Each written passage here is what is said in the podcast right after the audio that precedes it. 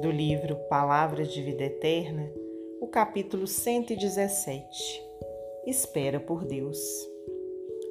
Mas o Pai que está em mim é quem faz as obras. Jesus, no Evangelho de João, capítulo 14, versículo 10.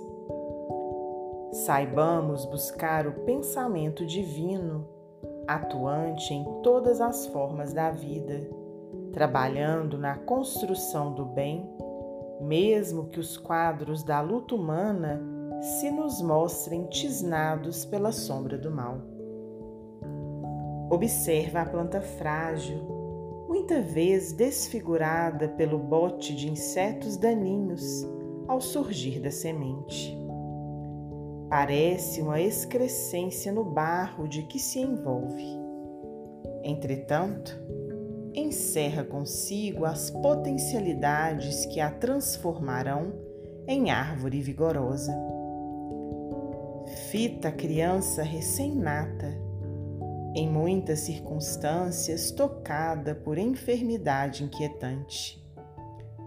Vagindo nos braços maternos, mas se assemelha a pobre farrapo humano, guardado pela morte. Todavia, traz na própria formação orgânica, aparentemente comprometida, a força que a transfigurará, talvez, num condutor de milhões de pessoas. Não julgues o sofrimento por mal. A tempestade carreia a higiene da atmosfera.